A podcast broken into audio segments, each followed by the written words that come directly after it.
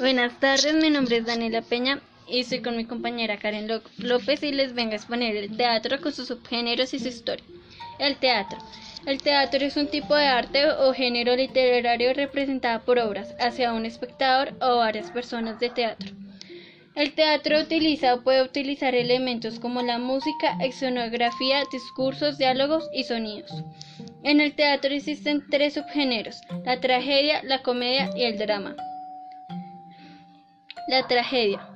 Los personajes de este subgénero suelen ser personajes elegantes, reyes o nobles. El objetivo es tocar los corazones de las personas con un final triste o trágico.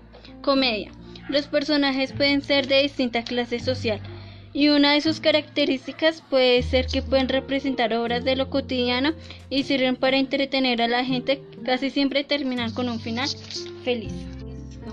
Buenas tardes, soy Karen López y les sigo continuando con lo leído, el drama. Sus personajes pueden ser de distinta clase social y tienen conflictos serios donde está en peligro sentimientos importantes y valores importantes. Al final y el protagonista gana pero con muchos sufrimientos. La historia del teatro.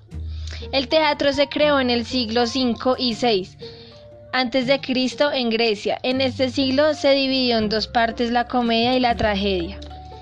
Siglo III antes de Cristo y siglo II después de Cristo. Teatro romano que se caracterizó por la comedia.